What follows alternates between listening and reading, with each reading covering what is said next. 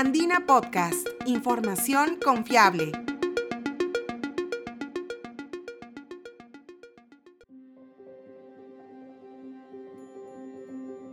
Bienvenidos, soy Ítalo Vergara, periodista de la agencia de noticias Andina. En la quincena de enero de 2022, una noticia causó preocupación e indignación a los ciudadanos de Lima y regiones costeras aledañas. Un derrame de crudo o petróleo había sido detectado en el litoral peruano, exactamente en el terminal multiboyas número 2 de la refinería La Pampilla, ubicada en el distrito de Ventanilla, provincia del Callao. Posteriormente, el 25 de enero, se confirmó un segundo derrame. Si bien al principio hubo mucha confusión sobre las causas y la magnitud del derrame, ahora se conocen más detalles sobre el tema, que involucra principalmente a la empresa española Repsol, responsable del desastre ecológico. Y así como circulaban todo tipo de teorías sobre por qué ocurrió el derrame y cuánto petróleo fue vertido al mar, también las hubo sobre cómo ayudar a reparar el daño. La más mediática fue la del uso del cabello para aislar el petróleo y evitar su diseminación en las aguas de nuestro mar. Sin embargo, hoy, en el nuevo episodio de Andina Podcast, conocerás en realidad cuán efectivo es el uso de este material para retener el petróleo vertido y qué soluciones hay para evitar que el daño continúe afectando la flora y fauna del mar peruano.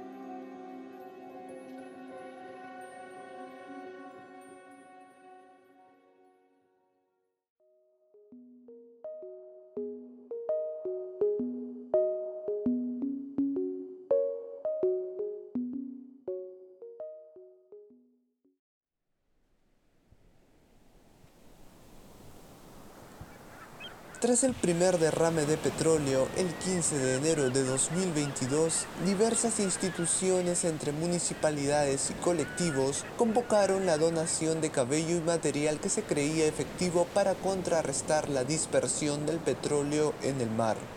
Esto, sin embargo, fue luego desmentido por el Ministerio del Ambiente, alertando que ese método podría generar una mayor contaminación. Jenny Zenobio, química ambiental y especialista en remediación de daños de la Universidad Nacional de Ingeniería, explica el porqué de esta situación. El hecho de que haya metales pesados en el agua, esos metales pesados van a empezar a ir a diferentes organismos, diferentes especies, peces, cadena alimenticia. Cualquier variación que tú hagas de temperatura, de condiciones de pH, de condiciones de concentración de químicos, va a alterar el ecosistema, va a alterar algunas especies hay especies que son más sensibles que otras, que frente a alteraciones pueden tener problemas en reproducción o problemas en, el desarrollo. Yo he estudiado cómo genes en los peces, en este caso específico, pueden ser modificados por la presencia de farmacéuticos en el agua, por ejemplo. El problema del cabello, como cualquier absorbente orgánico, lo que va a hacer es absorber el agua. Cuando absorbe el agua, el peso de estas salchichas va a incrementarse. Cuando se incrementa el peso, obviamente no va a flotar, el petróleo se encuentra en la superficie del mar. ¿Qué va a pasar? Que simplemente esas salchichas se van a hundir. Esta técnica, se podría decir, también se evaluó para, en el Golfo de México, pero no se usó justamente por eso, porque sabían de que se iba a terminar hundiendo.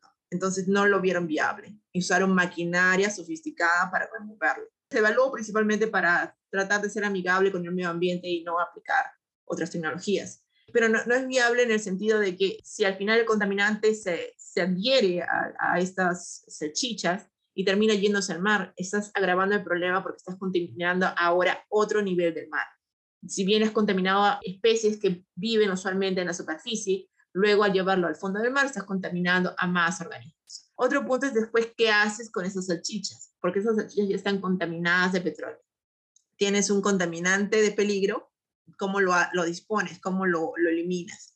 Porque existen tres maneras para eliminar estos salchichas. Uno es enterrándolos, otro es quemándolos, o también hay métodos de degradación para tratar de degradarlo. Pero again, al momento de tratar de degradar un compuesto, lo que va a ocurrir son reacciones químicas. Esas reacciones químicas va a hacer de que se generen otros compuestos.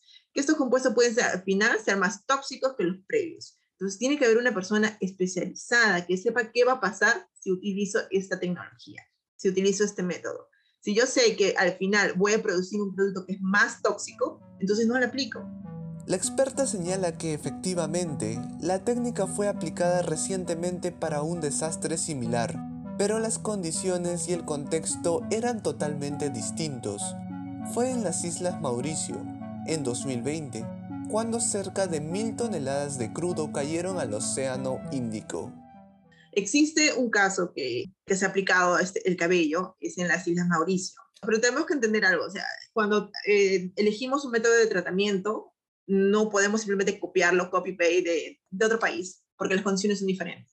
Esa es una isla remota, no tiene países alrededor. Los países a los que pidieron ayuda demoraron en, en llegar la maquinaria, pero al final llegaron a ayudarlos. Y el principal objetivo que ellos tenían es evitar de que el petróleo llegue al mar. Entonces lo que se les ocurrió fue este, hacer esta barrera de cabellos y evitar que el petróleo siga llegando al mar.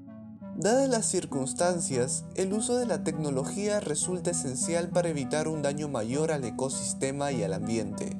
Por ejemplo, los expertos coinciden en que los skimmers serían una buena opción, sumado a otras medidas ambientales que están a la vanguardia.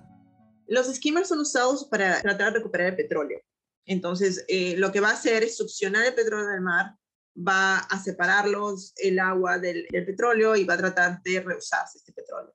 Existen absorbentes, que es prácticamente la misma idea que se tuvo con el cabello. Entonces, estos absorbentes como toda tecnología, tiene sus ventajas y desventajas. La desventaja principal de sus absorbentes, como mencioné con el cabello, es que absorben agua y se pueden hundir. Otra desventaja de estos absorbentes es de que pueden uh, desprenderse partículas pequeñas, llevando otra vez el petróleo a dispersarse y no siendo posible de recolectarlo de regreso. Existe el método de bioremediación, que es el más amigable en el ambiente, pero es a largo plazo. Toma mucho tiempo para que bacterias que consumen petróleo puedan remover la cantidad de petróleo que hay. Deberían usar los skimmers para remover la mayor cantidad de petróleo posible y realmente a largo plazo aplicar métodos de bioremediación para asegurarse de que cualquier trazo de petróleo que han quedado todavía en el agua puedan ser degradados completamente. La ingeniera Zenobio explica que para evitar un mayor perjuicio a la población y ambiente, deben aplicarse medidas de remediación inmediatas, así como evaluaciones de riesgo para quienes están en la zona del desastre y se encuentran colaborando con la limpieza del litoral.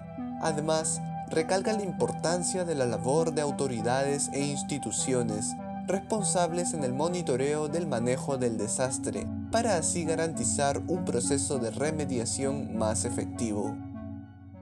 Para cualquier aplicación de una técnica de remediación, o incluso para hacer tareas de limpieza en las playas o en el mar, tiene que haber un equipo de evaluación de riesgos. Una evaluación de riesgos de la aplicación de, la tecnología y de, la, de los trabajos que se va a realizar.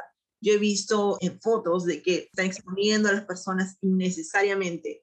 Las personas no están usando los equipos de protección adecuados, no están usando guantes, no están usando respiradores, no están usando lentes. Y al final va a empeorar la situación, va a producir que personas terminen siendo expuestas a estos hidrocarburos, terminando eh, enfermas por ello. La experta destaca la buena disposición de los voluntarios que acuden al lugar para colaborar con la limpieza, aunque como menciona, es importante mantener las precauciones necesarias y acatar las medidas de bioseguridad para evitar una exposición dañina a este hidrocarburo que afecta tanto a ciudadanos como especies marinas costeras que sucumben ante su toxicidad. Cabe resaltar que el Ministerio del Ambiente informó que el voluntariado debe ser ejercido por personal especializado, liderado por organizaciones con trayectoria y universidades. También se realizan convocatorias para ayudar en labores logísticas, a las que cualquier ciudadano puede integrarse. Pero entonces, ¿cómo puedes ayudar? Si está en tus posibilidades, súmate a las donaciones promovidas por entidades con respaldo oficial, como recuperomimar.com, una iniciativa de Profonampe. Además, si ubicas una zona marino costera afectada por hidrocarburos, puedes reportarla ante CERFOR, al WhatsApp 947-588-269 o al canal de atención de CERNAM guardando el número 989-363-241. También puedes llamar a OEFA al 987-749-752.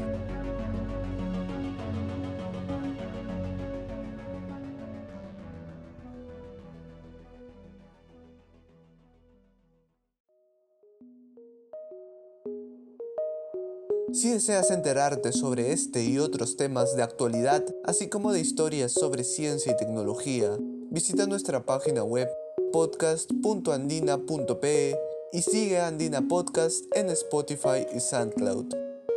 Este podcast fue producido por María Fernández, editado y locutado por Ítalo Vergara. Gracias por escuchar.